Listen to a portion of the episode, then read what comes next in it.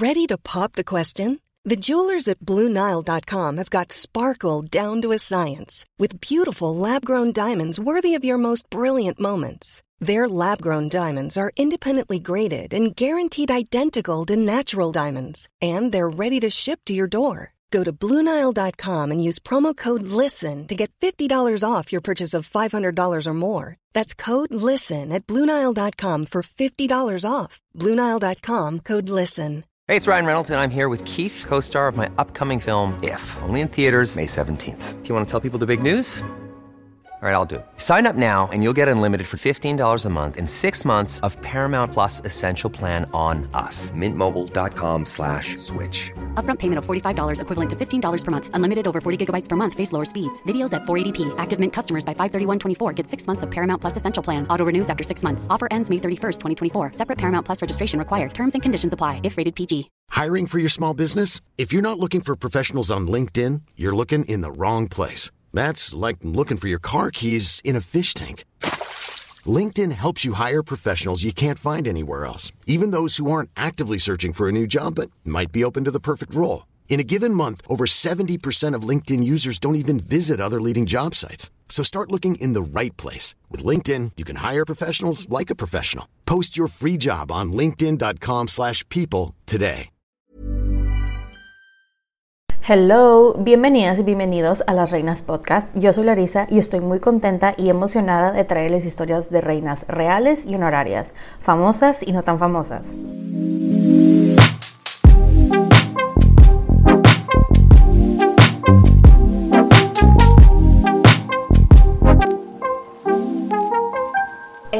Les estaré hablando de la última faraona de Egipto, una gran gobernante con la peor de las reputaciones, la fan fatal más famosa, la seductora, la bruja.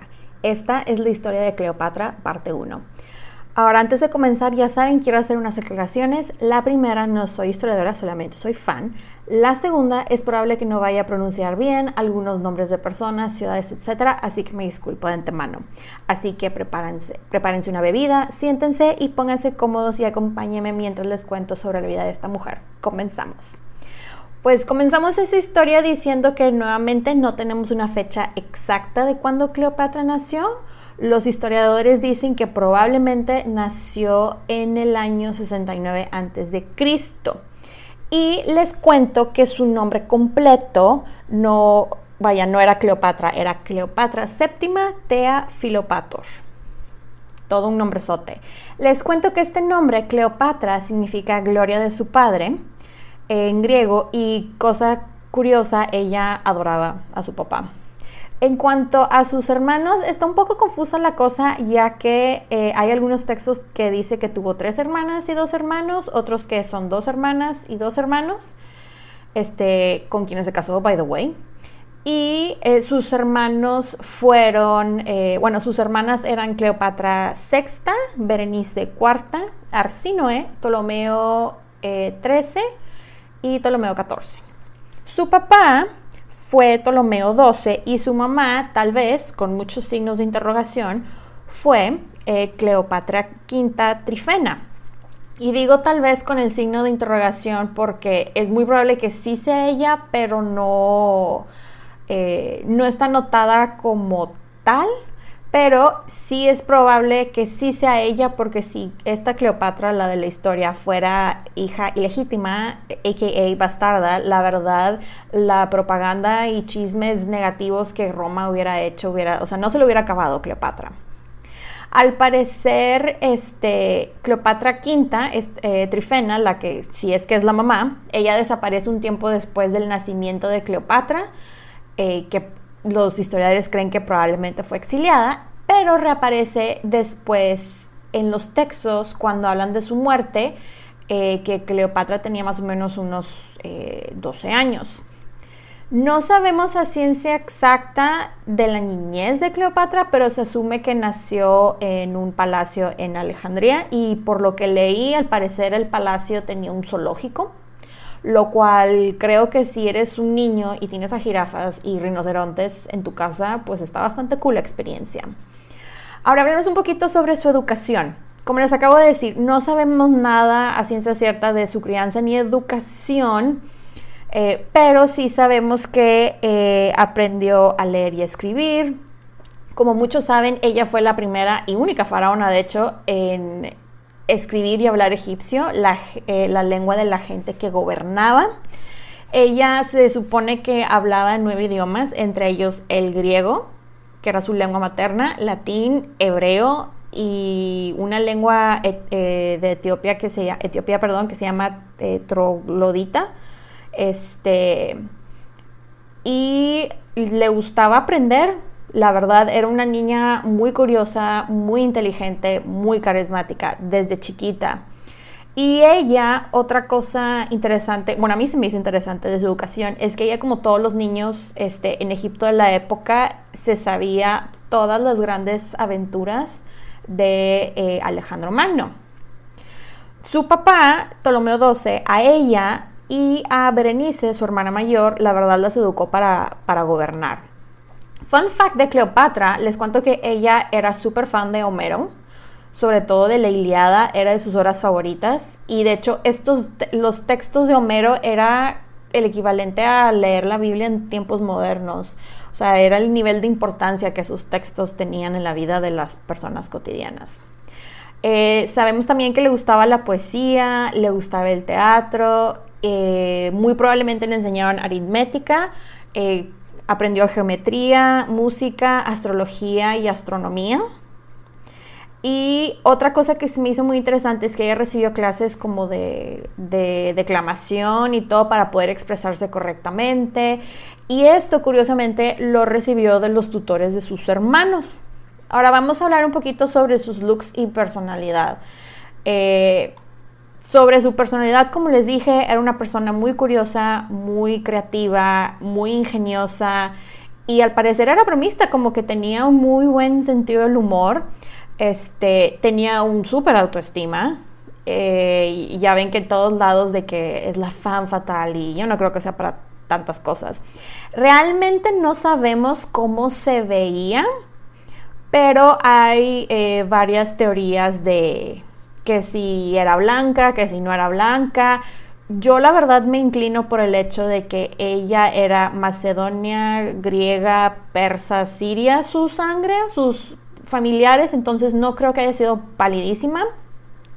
Pero bueno, eh, también hay una teoría que era pelirroja, eh, que no se me hace muy descabellada, porque, por ejemplo, Alejandro Magno era griego macedonio y él era rubio, entonces no se me hace nada descabellada esa teoría. Y esta teoría de que era pelirroja es porque encontraron unos mosaicos en la ciudad de Pompeya, si no me equivoco, y eh, ahí está con cabello rojo, como café cobricito, rojizo, pues. Este, hay algunas esculturas de ella que sobreviven, este, aparte de los eh, mosaicos, y tenemos las monedas que ella mandó a hacer de ella misma, pero la cosa es de que las monedas, ella pidió que se exageraran sus facciones, sobre todo la nariz y mentón, para que ella se pudiera ver más masculina.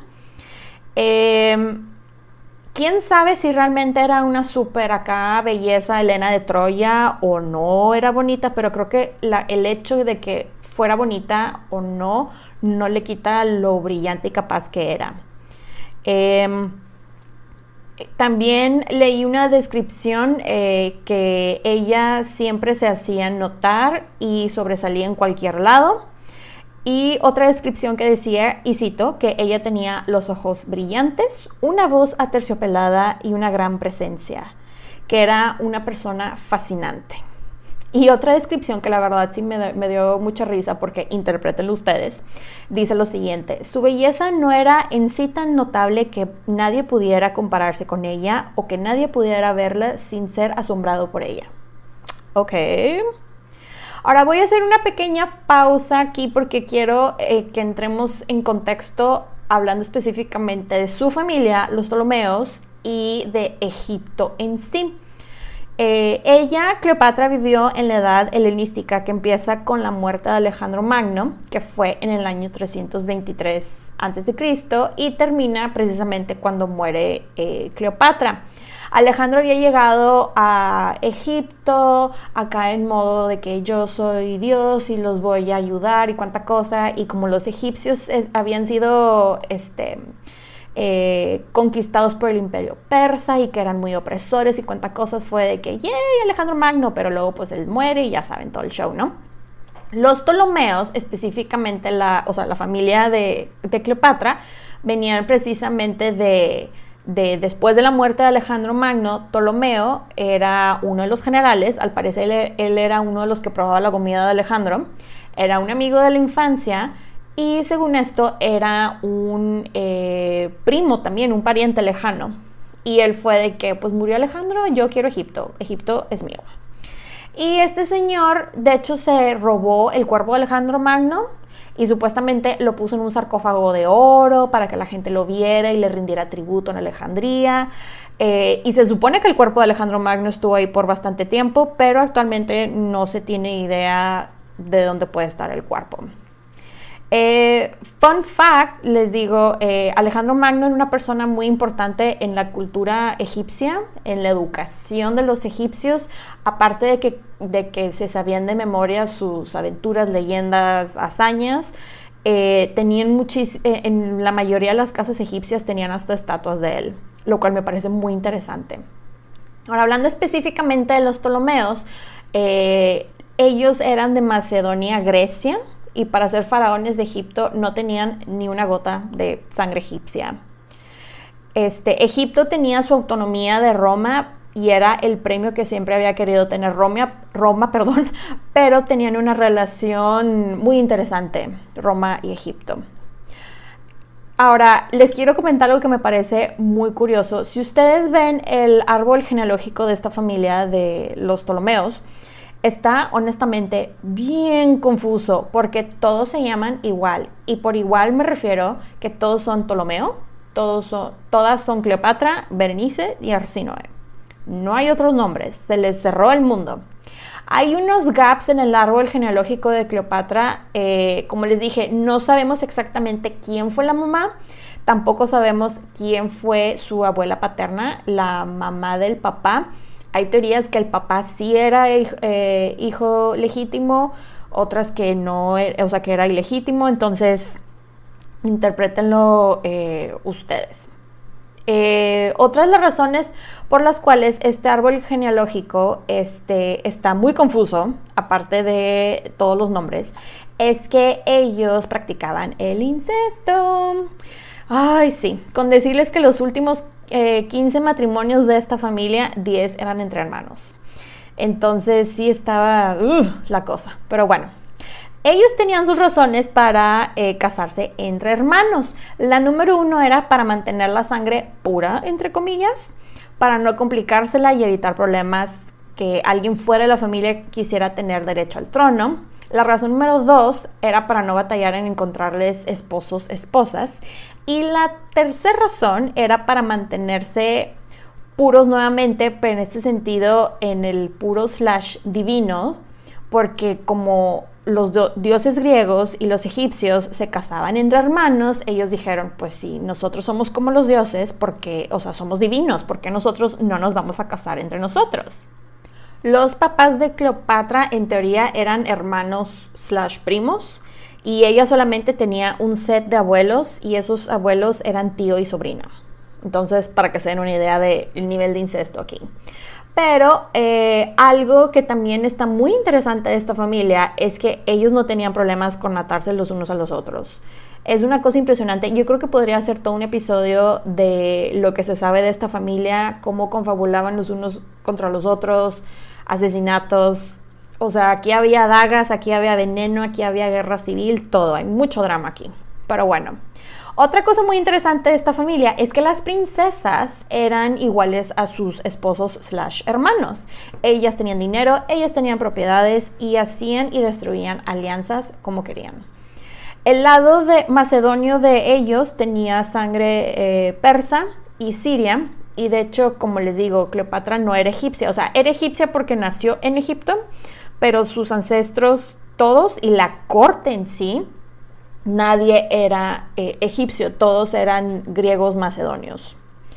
Eh, otra cosa muy interesante de esta familia, bueno, al menos a mí se me hizo muy interesante, es que tanto Cleopatra como sus hermanos y hermanas, cada quien tenía su propio séquito de personas, que incluía desde la persona que te probaba la comida, tutores, intelectuales, soldados. Esto era una práctica muy común entre ellos, o sea, cada quien tenía su comunidad y este séquito tenía su red, eh, su respectiva red de espías y si lograban que su representante llegara a edad adulta, ahí es donde literal empezaba el juego de tronos, a ver quién quedaba en el trono. Pero bueno, yéndonos al paréntesis de Egipto en sí, algo que me gustaría comentar que sí se veía increíble la diferencia entre Egipto y Roma es en el aspecto de los derechos de las mujeres, porque en Egipto tenían y en Roma no. En Egipto, por ejemplo, las mujeres podían heredar propiedades de forma independiente, se podían divorciar, tenían el derecho a divorciarse, eh, tenían, por ejemplo, si se divorciaban, tenían derecho a recibir una pensión y hasta que se les regresara su dote las propiedades que ellas tenían se quedaban con ellas y si el esposo trataba de quitárselas o de perjudicarlas o a los hijos, eh, la ley le daba la razón a las mujeres. Y esto obviamente pues causaba demasiado escándalo con los romanos porque pues las mujeres eran, honestamente eran objetos. Una buena mujer romana era una mujer que pasaba desapercibida. O sea, con decirles que esto se me hizo muy triste, pero los romanos solamente estaban obligados a criar a la primera hija. Si alguien tenía más de una hija, las, o sea, la hija número dos en adelante las podían dejar morir, y no pasaba nada, o sea, no los arrestaban, nada. Las mujeres en Egipto, como les digo, podían ser propietarias, empresarias, perdón, y al parecer un tercio de las mujeres en los tiempos de la dinastía eh, Ptolomeica estaba em, a cargo, discúlpenme, un tercio de la economía, se podría decir, eh, de la dinastía estaba a cargo de mujeres, lo cual se me hace bastante interesante. Estaban muy involucradas las mujeres en las tareas diarias, pues, de todo. Roma y Egipto tenían una relación muy interesante en el sentido eh, amor, ambición, odio, porque ellos amaban lo que podían sacarle a Egipto y era como que el premio absoluto de ellos tener Egipto, pero sabían que realísticamente hablando, si tenían Egipto iba a ser una pesadilla administrar Egipto este, preferían que ellos se encargaran y solamente que les pagaran su tributo. Y aparte sabían que la persona que estuviera, que tuviera Egipto en sus manos era demasiado poder. Entonces, por eso les digo, era una relación como amor, odio, ambición entre los romanos y Egipto.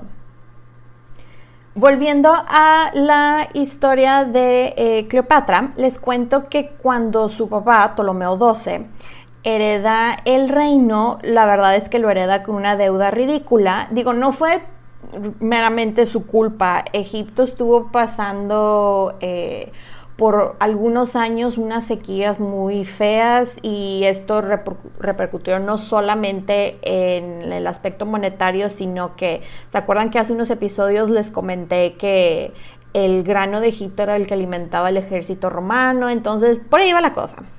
La cosa es que, aparte de lo de la deuda, este señor Ptolomeo XII no era un buen gobernante. Él le gustaba tomar vino, les gustaba escuchar música. De hecho, él tomó el título de El Nuevo Dionisio, que Dionisio era, es el dios del vino.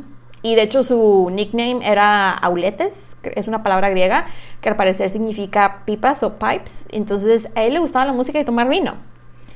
Y él, de hecho, dio un dineral a los romanos para que le dieran el título oficial de amigo y aliado de los romanos.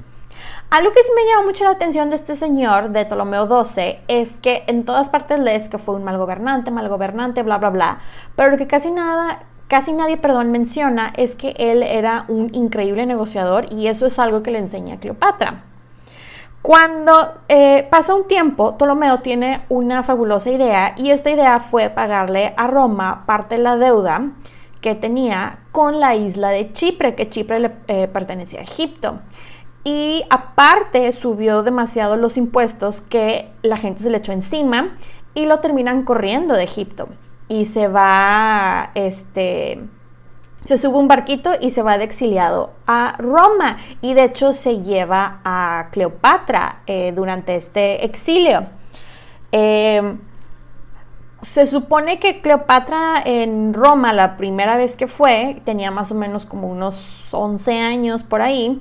La verdad es que no le impresionó nada la ciudad, que era una ciudad muy sucia. Es algo que de hecho ella dice después, que Alejandría estaba mucho más limpia. Y la verdad, por lo que leí de Alejandría, era una ciudad muy cosmopolita, muy, tenía mucho adelanto tecnológico, bueno, lo que se pueda considerar adelanto tecnológico de la época, eh, mucho más organizada que Roma. Aparte, la arquitectura tenía edificios muy imponentes y Roma no tenía nada de lo que ahorita tiene, vaya, de lo que ahorita se conoce. Estando Ptolomeo II en su exilio en Roma, eh, la hermana de Cleopatra, la otra Cleopatra, Sexta, toma el control del gobierno, pero eh, después desaparecen los registros y muy probablemente la mataron, luego, luego. Y después eh, su hermana Berenice, que se convierte en Berenice IV, dice, pues aquí no hay nadie, yo soy la reina, acá de que en modo I've got the power, así, ¿no? Bien feliz ella. Ella llega al trono y sus eh, consejeros le dijeron, es que te tienes que casar porque si no nadie te va a querer como reina si no tienes un hombre contigo y ella, ok.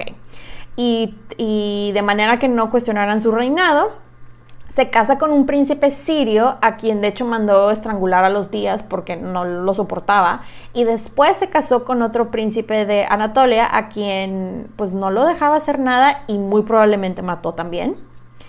Después Ptolomeo XII eh, logra negociar y llega con eh, un ejército romano a Egipto y quita a su hija Berenice IV del trono y la manda a ejecutar públicamente.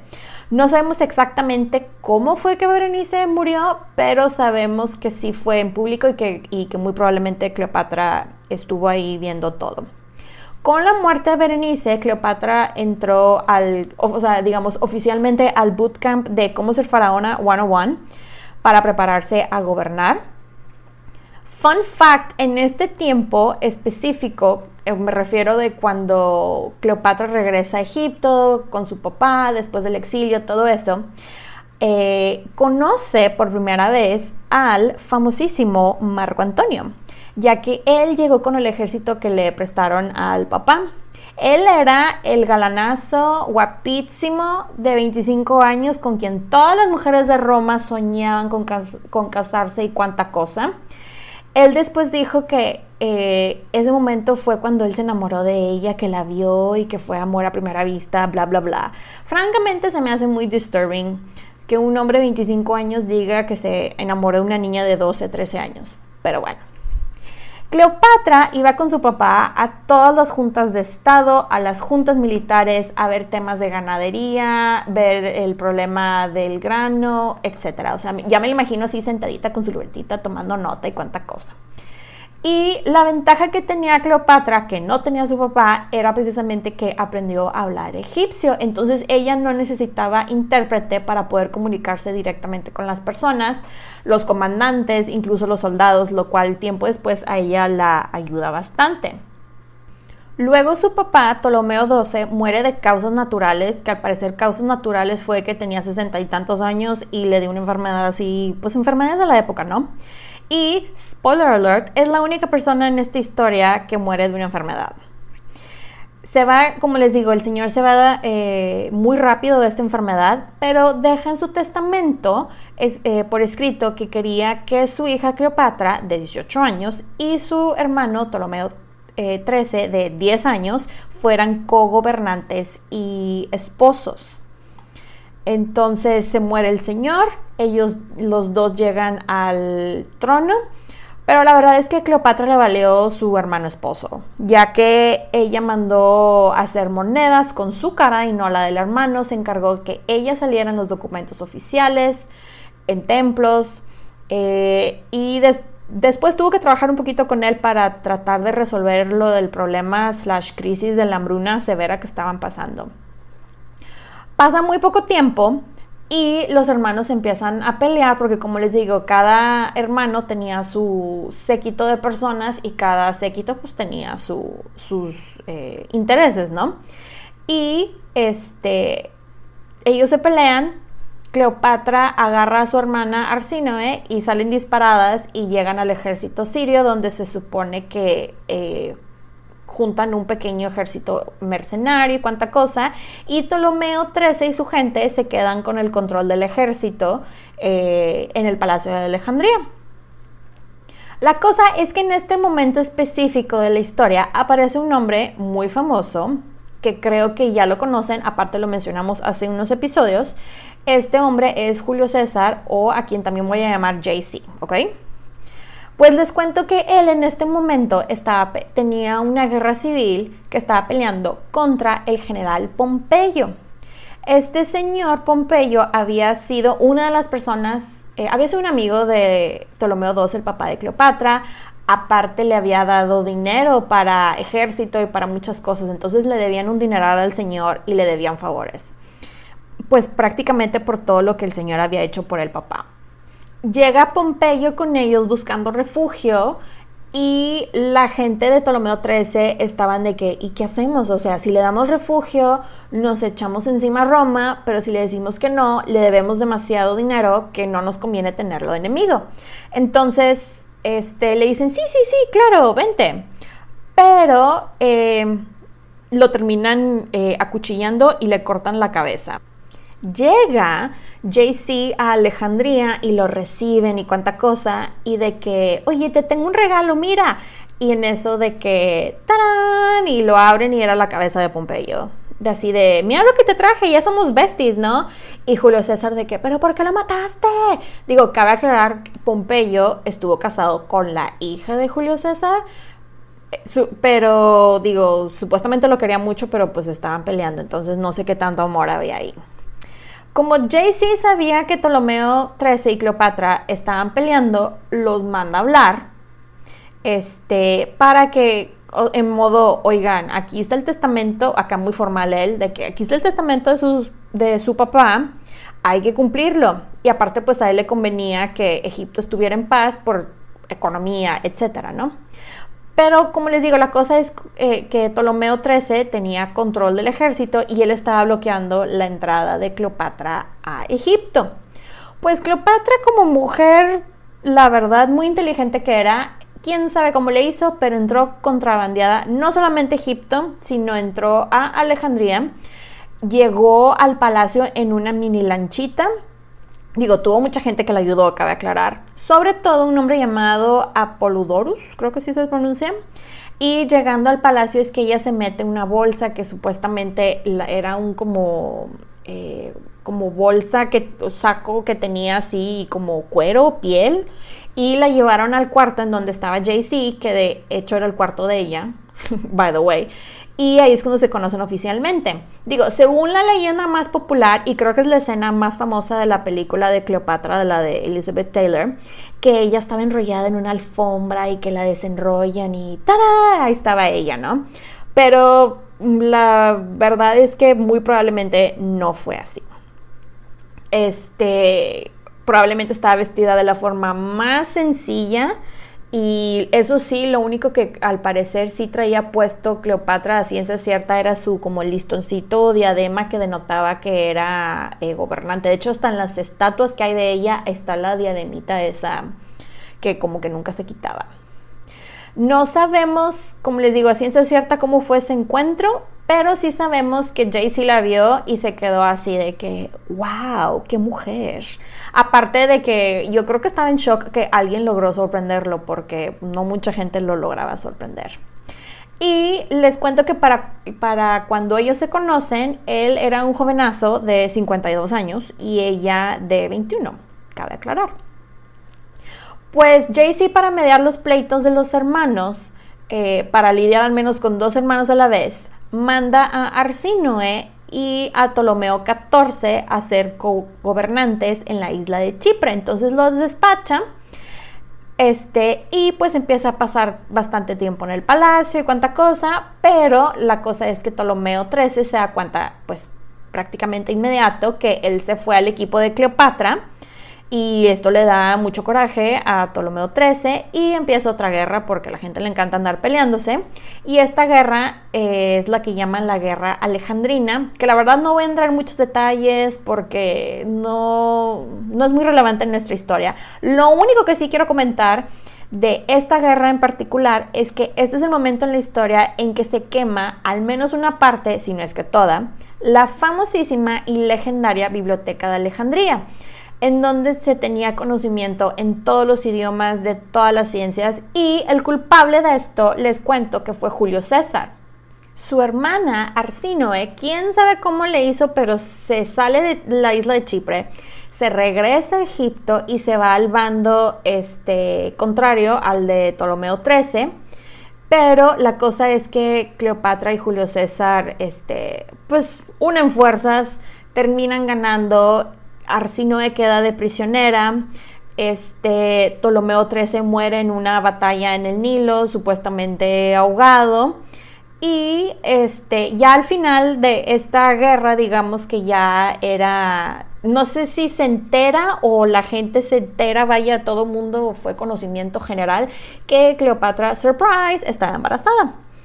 Este, digo, no creo que esto fue una sorpresa porque yo creo que ella sabía perfectamente lo que estaba haciendo y ella quería la alianza y apoyo de Roma, entonces muy probablemente fue planeado de su parte. JC decide que se tiene que respetar el testamento de, del papá de ellos, de este Ptolomeo XII, y casa a Cleopatra con su otro hermano, Ptolomeo XIV, que creo que para estas alturas tenía ya unos 10 años, una cosa así. Y pues la verdad, este hermano esposo fue más listo, fue de que no me quieres poner en los documentos oficiales, no hay problema, no me quieres poner en las monedas, no hay problema, nada más no me mates, por favor. Porque pues vio la dinámica este, familiar y dijo, no, yo mejor mira aquí, me quedo calladito. Y eso fue lo que hizo eh, Ptolomeo XIV un rato. Ahora quiero hacer una, eh, un breve paréntesis para hablar un poquito sobre la relación de Cleopatra con Julio César, a.k.a. JC. Algo que me llamó mucho la atención es que a la gente realmente le molestó que Cleopatra, o sea, que ella estuviera en una relación con él por el simple hecho que ella quiso. O sea, no entendían por qué si nadie la estaba obligando y les molestaba el hecho de que ella, mujer, tomó su propia decisión o decisiones, ¿verdad? Plural. La verdad, por todo lo que leí, las personalidades de ellos eran bastantes, o sea, bastante compatibles. Hicieron un super click, química, cuánta cosa, se llevaban muy bien. Y sabían, no eran nada tontos, que les convenía estar el uno con el otro. Así de sencillo. Digo, para todo el hate que le tiran, le echan a la pobre Cleopatra de seductora y devora hombres y cuánta cosa, Jay-Z no se quedaba eh, nada atrás, déjenme les digo. Él tenía una larga lista de mujeres que había seducido, les había quitado dinero, etc. Muchas de ellas eran las esposas de eh, aristócratas romanos, by the way. A lo que voy es doble moral, pues, doble moral. Como les digo, ellos hicieron clic, eran personas inteligentes, un sentido del humor similar. Ah, yo honestamente creo que a ella la vio como igual, aunque nunca lo admitiría, porque pues era mujer. Este, pero ella sabía cosas de Estado, tomaba decisiones sobre ejércitos, ella pensaba con la cabeza fría, era pragmática como él, entonces, este, digo, yo honestamente no creo que haya sido amor, pero pues había entendimiento y yo creo que algo de cariño entre ellos. No sé, esa es mi opinión. No sé qué piensan ustedes, ya me dirán en los comentarios, en las diferentes redes sociales. Otro fun fact de Cleopatra es que ella sale nada más una vez en el libro de Julio César, el de la guerra civil, cuando dice que él le da el trono a ella porque, y cito, había sido leal a él y se quedó en su lugar, porque le fue obediente, ¿no? Entre comillas. Yo no le llamaría obediencia, yo nada más digo que ella se hacía pasar por la novia obediente y sumisa porque sabía jugar sus cartas muy bien. Pero bueno, continuando con la historia de Cleopatra, eh, Cleopatra se lleva a JC de tour de progreso por el Nilo y por lo que leí esto era algo que se acostumbraba eh, hacer cuando se recibían visitas eh, de personas distinguidas, cuando se tenía un nuevo faraón, faraón, etc.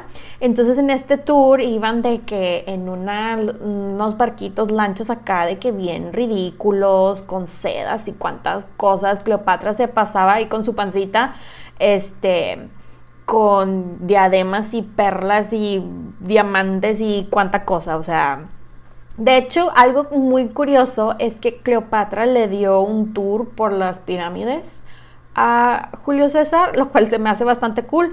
Eh, también lo llevó por templos y la gente estaba así de que te amamos Cleopatra y ella con su actitud de yo soy la diosa Isis eh, y esta diosa los ama. Eh, la cosa es que JC, la verdad, su estancia en Egipto debió haber sido muy corta, pero él se quedó demasiado tiempo. Él no se quería regresar probablemente este, porque se la estaba pasando muy bien, estaba viviendo una vida extra VIP que no tenía en Roma y se terminó regresando porque sus soldados fueron de que o nos regresamos ya o nos rebelamos. Y él fue de que bueno, está bien, nos regresamos. La cosa es que él se termina yendo 10 días antes de que naciera su hijo.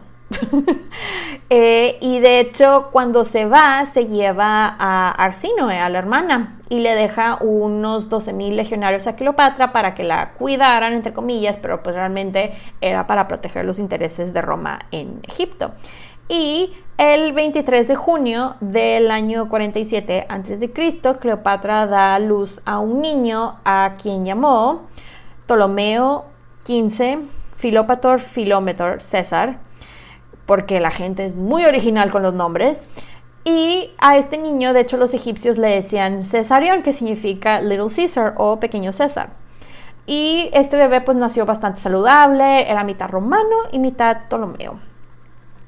Cuando nace su hijo Cesarion, ella manda a hacer monedas en la que de hecho eh, a él lo puso como el dios Horus, que es el hijo de la diosa Isis. Ahora, en la siguiente sección quiero hablar de Cleopatra como faraona, ya que es algo que nadie habla de ella como gobernante. Todo el mundo habla de sus affairs y cuánta cosa, pero nadie habla de realmente de lo que hizo o no hizo. Así que ahí les va.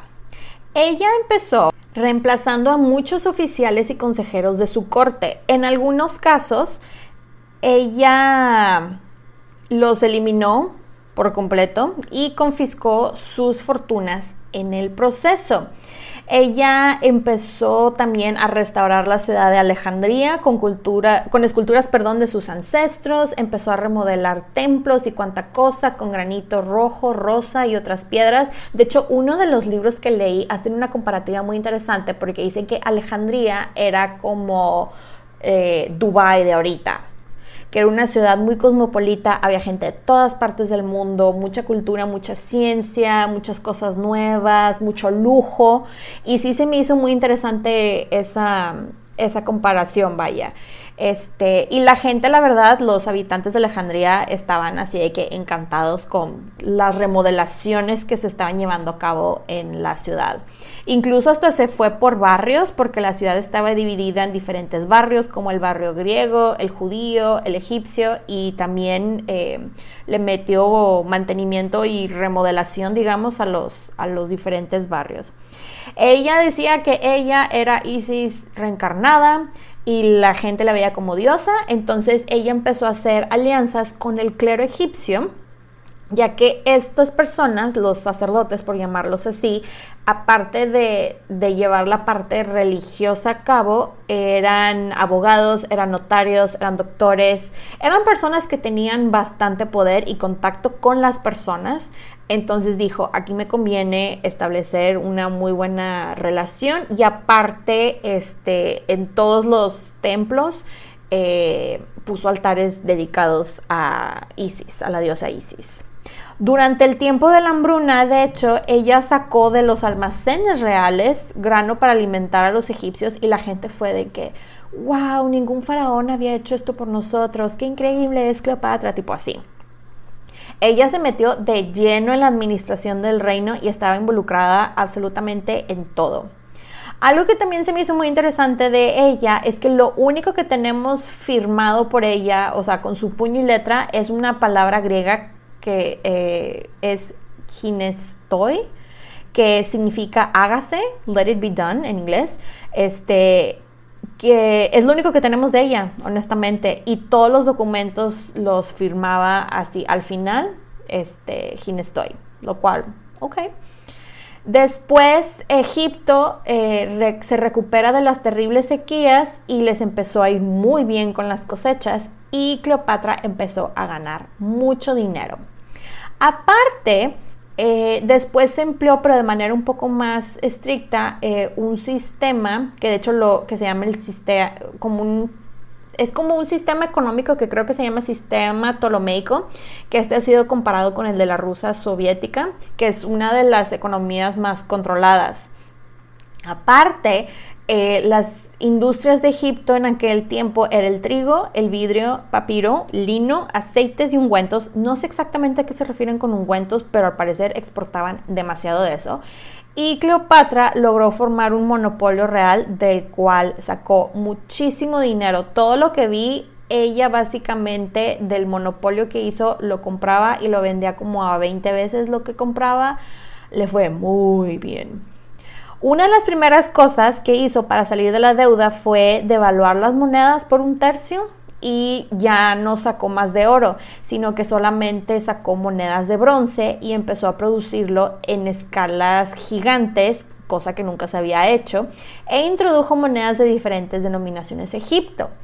No importaba ahora lo que pesara la moneda, sino lo que importaba eran las marcas que tenía la moneda.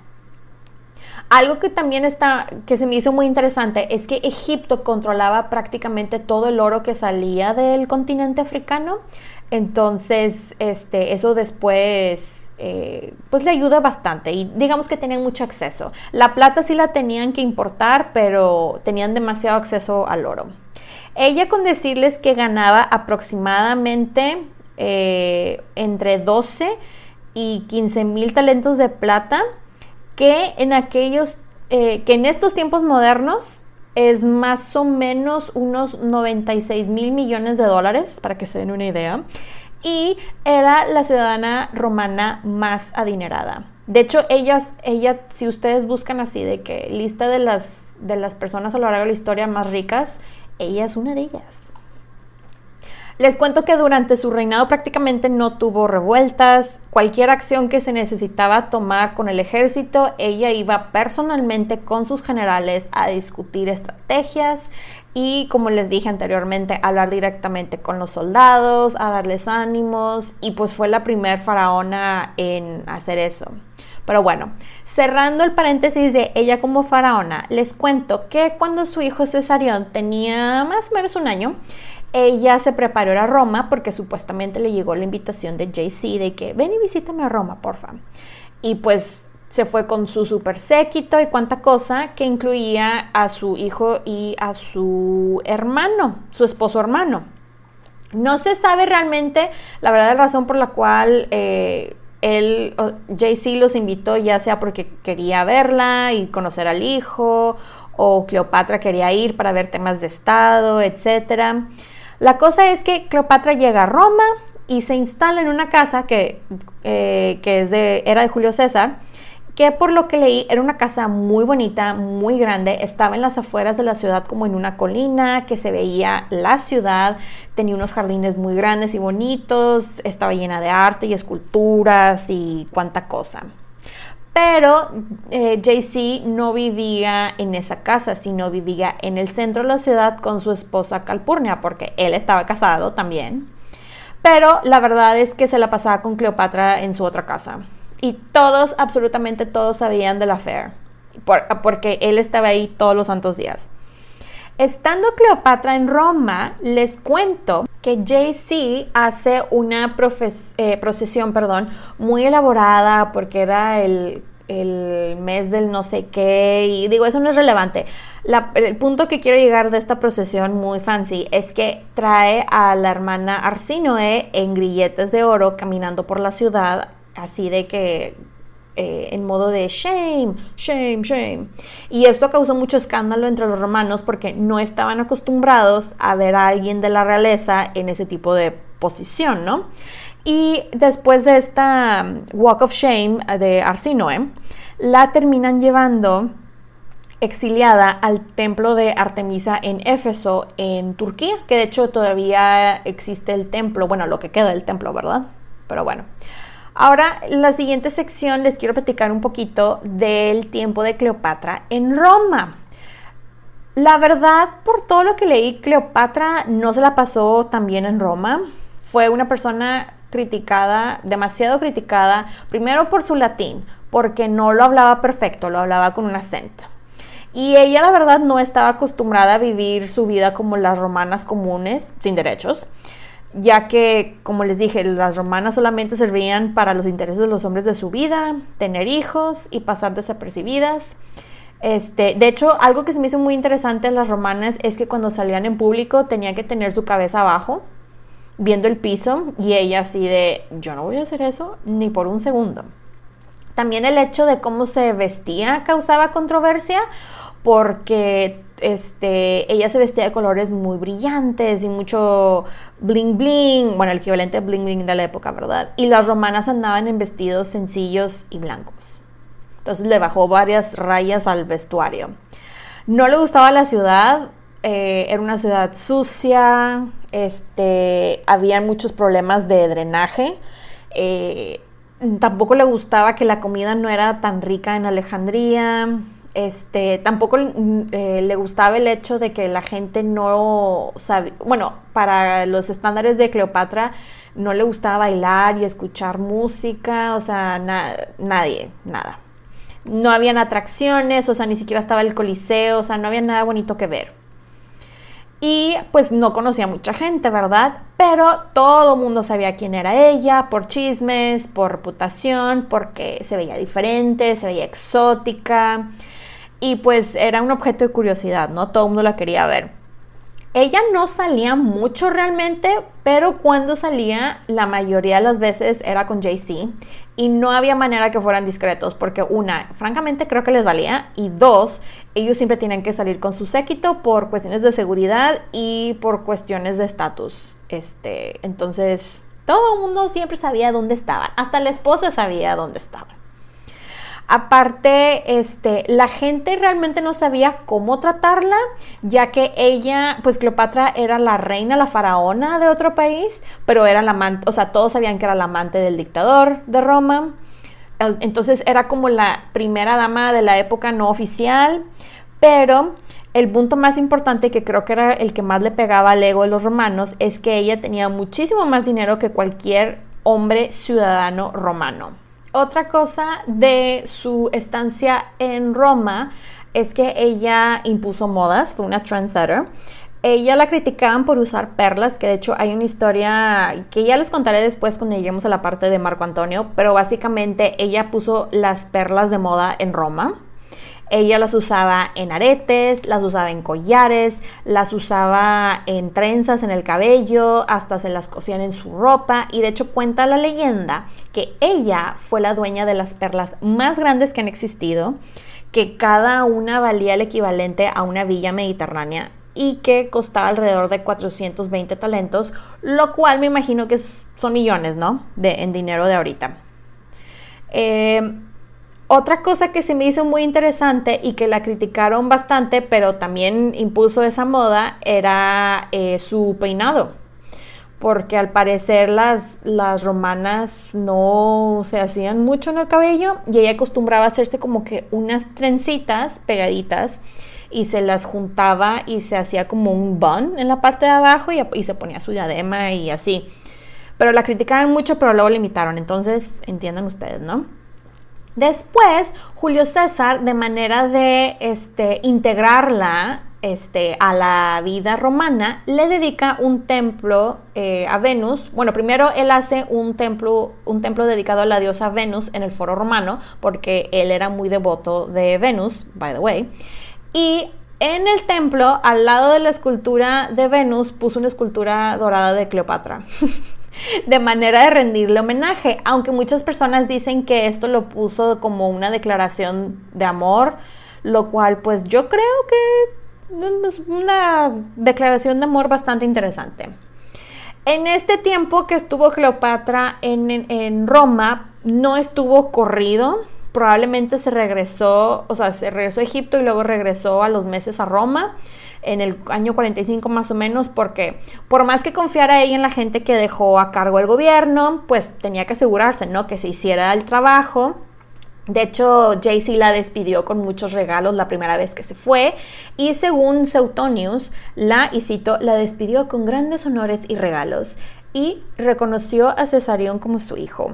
Que esto al parecer fue una estrategia política, ya que con un hijo mitad romano, mitad egipcia, él era del heredero al reino egipcio podía ser muy ventajoso para él y aparte, según esto, lo reconoció porque no le quedaba de otra porque el niño estaba idéntico a él. Este, la cosa es de que Cleopatra estaba más tranquila porque dijo, mira, ya lo reconoció, no se puede meter conmigo porque si se meten conmigo se meten con mi hijo y este se les va a echar encima. Entonces, Egipto y Roma somos besties.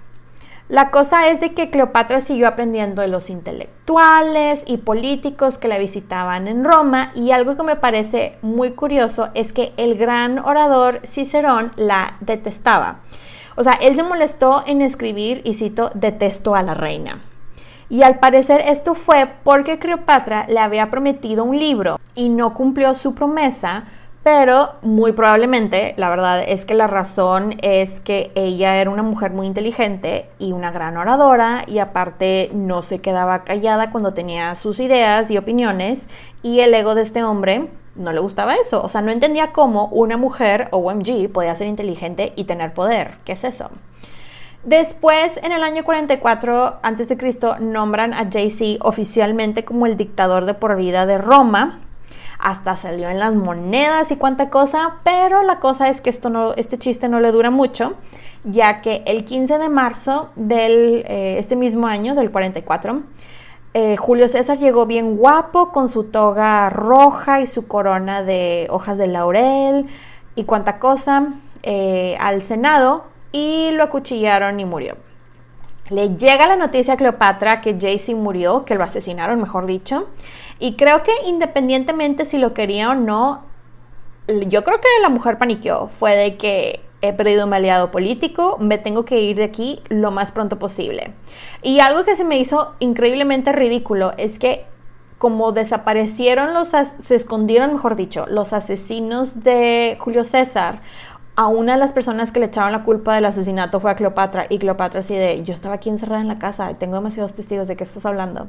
Pero bueno, la cosa es de que Cleopatra se esperó unos días a que se leyera el testamento de Julio César, que fue como unos dos días después, y se entera que él no le dejó absolutamente nada a ella ni a su hijo Cesarión. Y, y, prácticamente era ley marcial en las calles, había un caos, entonces ella agarró sus, pues baúles porque pues no eran maletas, agarró al niño, al esposo y, se subió a un barco con todo el séquito y se regresó a Egipto y esa fue la última vez que pisó eh, Roma. La cosa es que Cleopatra, algo que francamente yo no sabía esta parte de su historia, es que para este punto Cleopatra estaba embarazada cuando todo esto pasó. Y aquí los romanos estaban algo nerviosos porque el bebé fue concebido en suelo romano y dijeron de que y si esto tiene implicaciones políticas, este, pero la cosa es que se quedaron tranquilos luego luego porque Cleopatra pierde al bebé, no se sabe si sufrió un aborto o murió al nacer, pero la cosa es que este bebé no no está en los registros, vaya, solamente se registró que volvió a embarazarse. Cleopatra se regresa a Egipto eh, con la isla de Chipre nuevamente, lo cual pues fue un punto a su favor, como amiga y aliada de Roma todavía, entre otros regalos que le había dado Julio César, y Aquí es donde voy a dejar la primera parte de esta historia. Espero que les haya gustado este episodio. Pueden encontrar los episodios de Las Reinas Podcast en diferentes plataformas como Spotify, YouTube, Apple Podcast y Amazon Music. Y también están mis diferentes redes sociales como arroba las reinas podcast para Facebook e Instagram y arroba las reinas en Twitter. Recuerden suscribirse, darle like, activar la campanita para recibir notificaciones, descargar los episodios y compartirlos. Incluso pueden dejar su rating y review. Muchas gracias por escucharme y por apoyar a este podcast. Nos escuchamos en dos semanas. Bye!